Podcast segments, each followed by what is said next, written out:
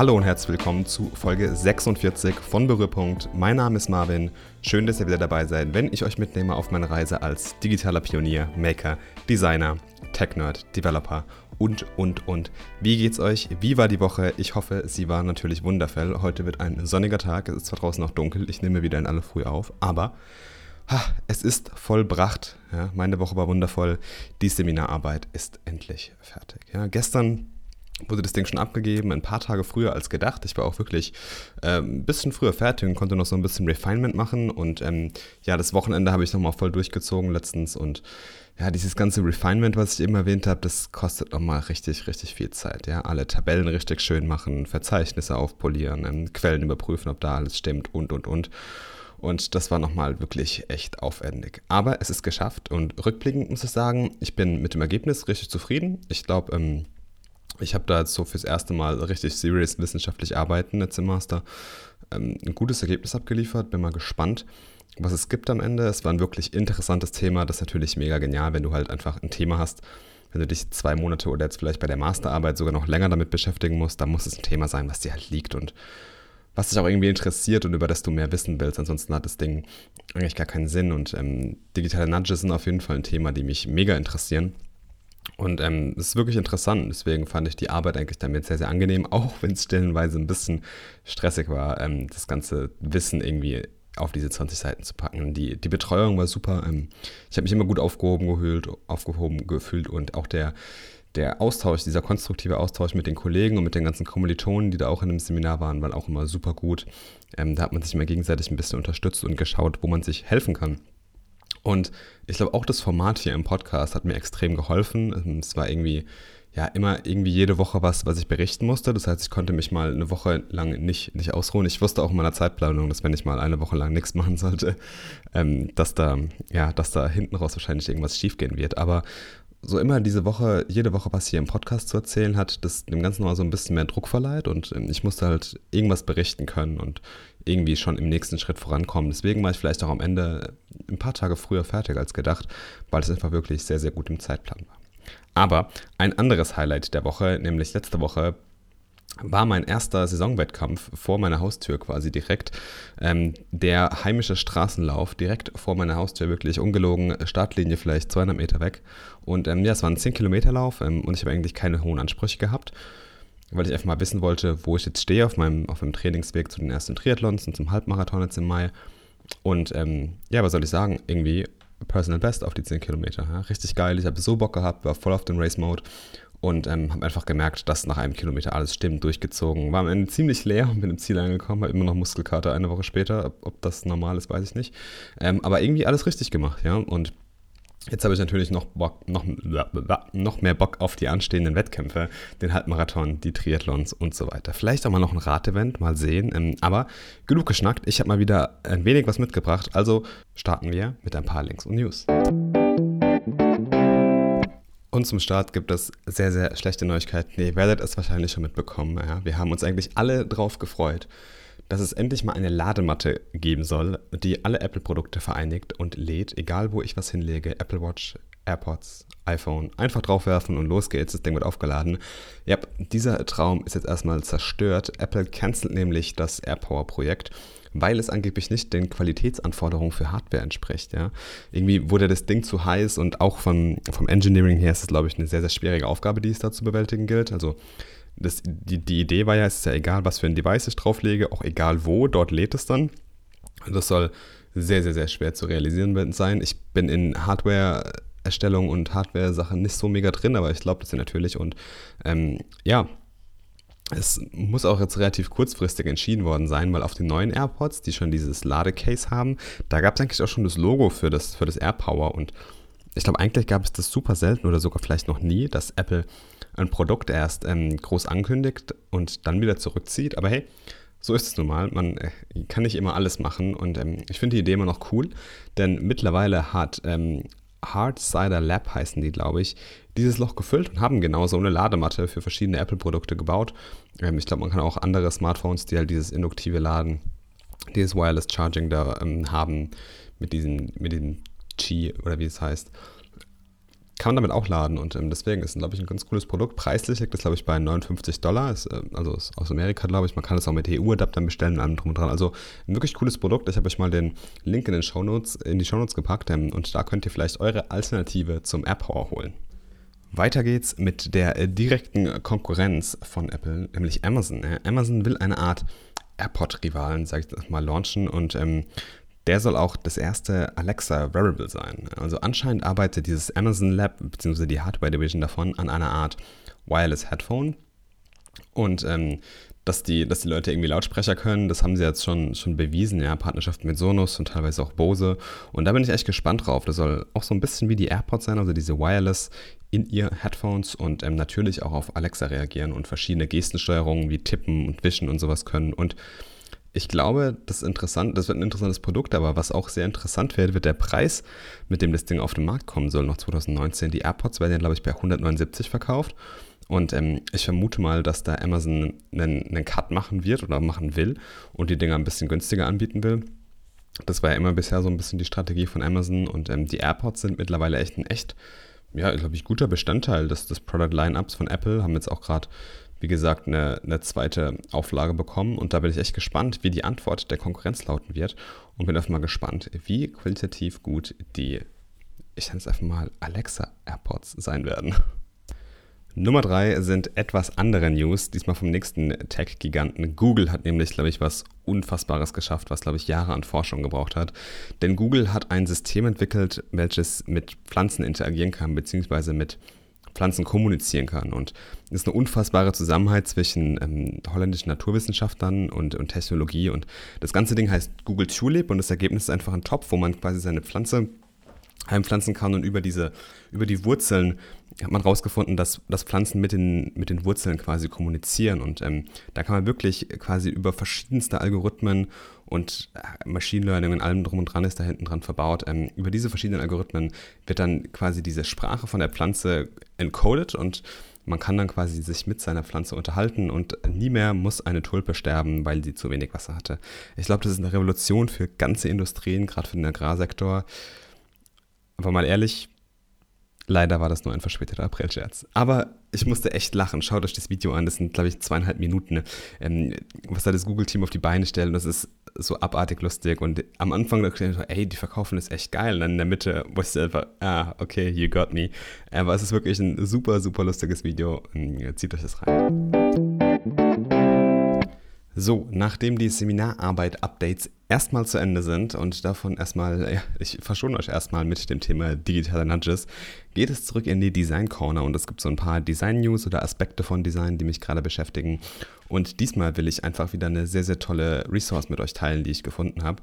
Vor einer Weile habe ich ja mal diese ähm, Principles of UX vorgestellt die wirklich sehr, sehr cool angekommen sind und ich da auch gutes Feedback zu bekommen habe. Und der Macher von diesen, äh, oder Laws of UX hießen die, genau. Der Macher von diesen Laws of UX, äh, John Jablonski, hat ein neues Projekt mit dem Namen Humane by Design.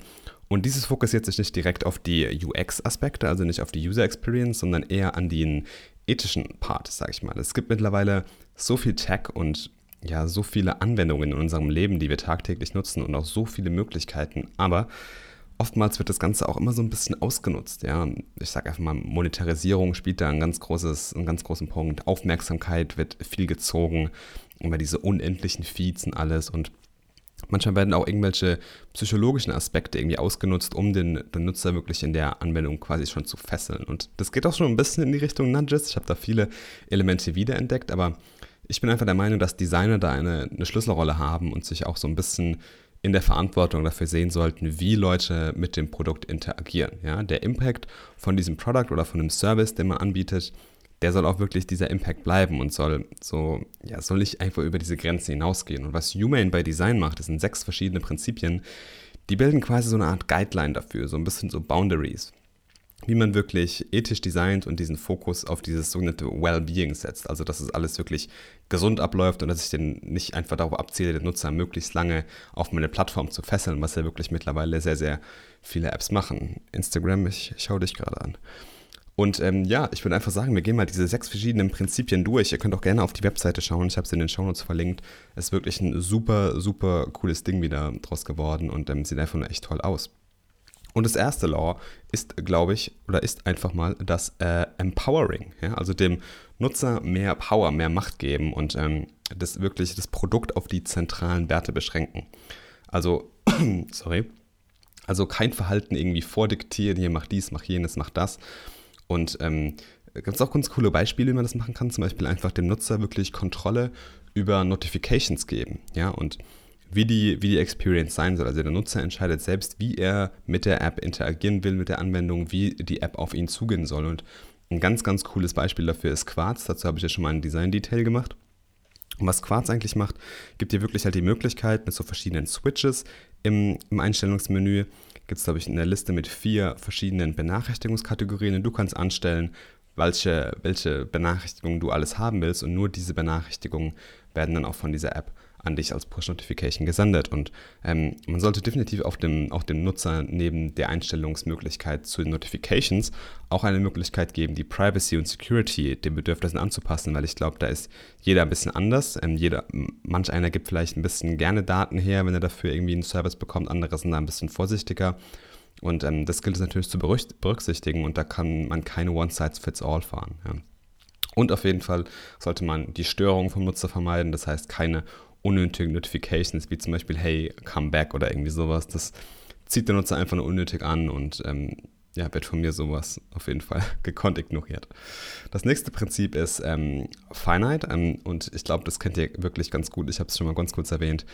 Wenn man mal irgendwie in so einem Feed drin ist, Twitter oder Instagram oder irgendwas und der einfach nicht aufhört, ist es da extrem schwer wieder rauszukommen. Ich habe da mittlerweile einfach mit so einer ähm, wirklich krassen Blockade drauf reagiert und habe äh, mein Instagram-Use auf fünf Tage, äh, fünf Stunden, ha, Junge, fünf Minuten, fünf Stunden, ja, manchmal kommt es mir vor, fünf Stunden, aber es sind nur fünf Minuten am Tag beschränkt.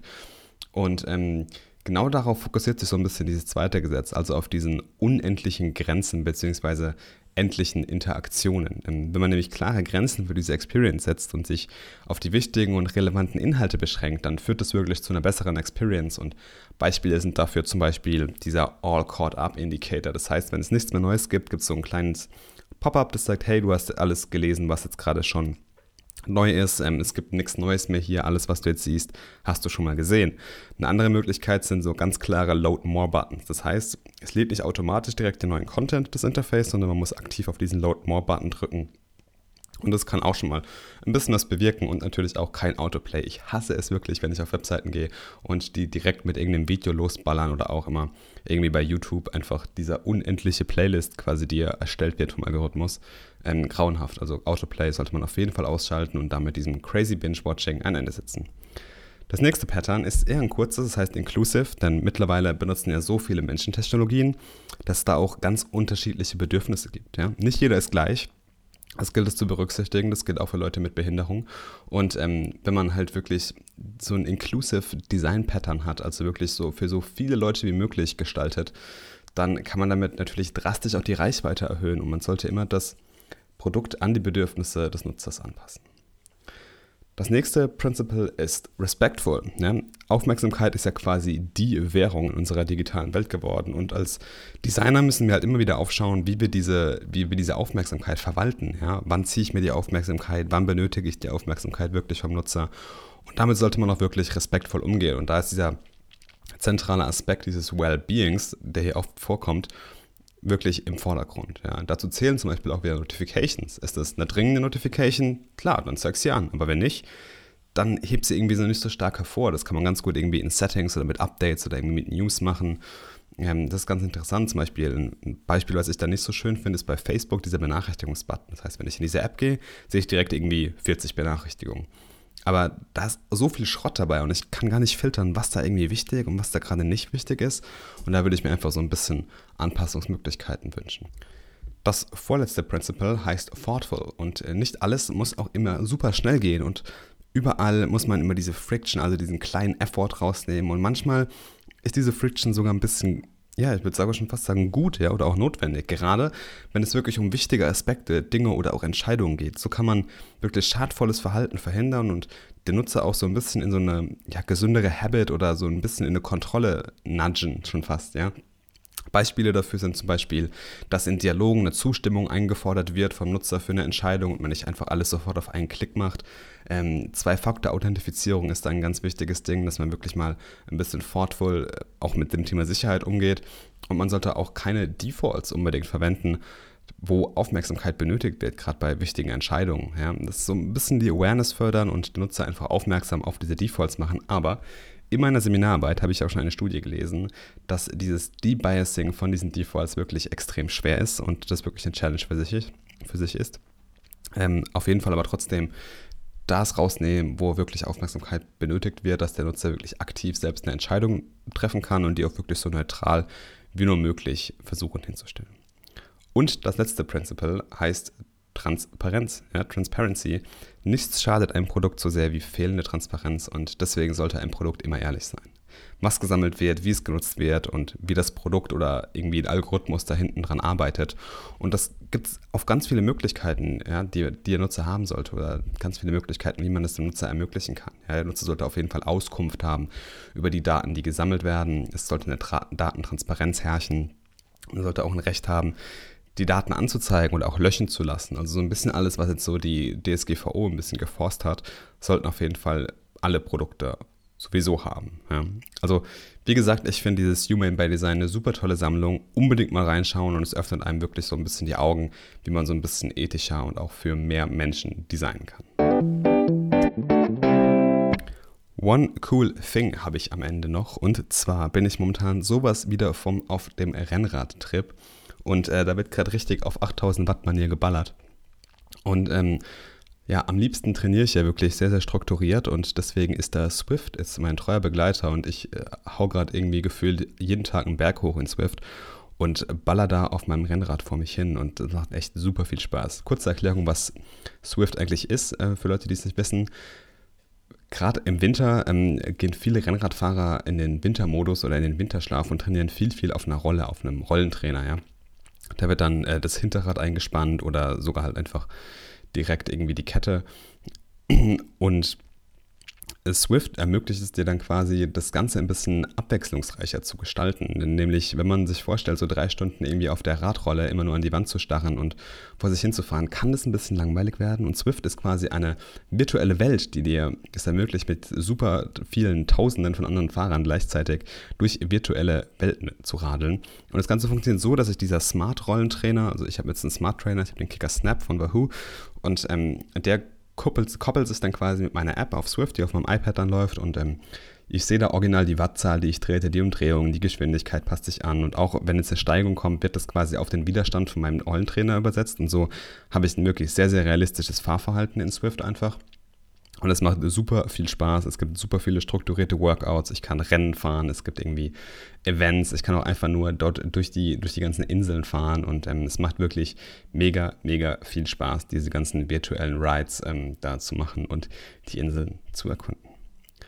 So, apropos erkunden, ähm, es ist wundervolles Wetter. Ich glaube, ich schnappe mir jetzt gleich mal die äh, Laufschuhe heute Nachmittag noch und dann wird ein bisschen noch draußen rumgeballert. Ich genieße das Wochenende, ja, jetzt mal ein bisschen chillen und ausruhen nach der Seminararbeit, aber die nächsten Challenges kommen und ich werde euch natürlich immer wieder mitnehmen auf die Sachen, die ich erlebe. Und wir hören uns dann wieder nächste Woche und bis dahin, keep creating awesome stuff. Ciao.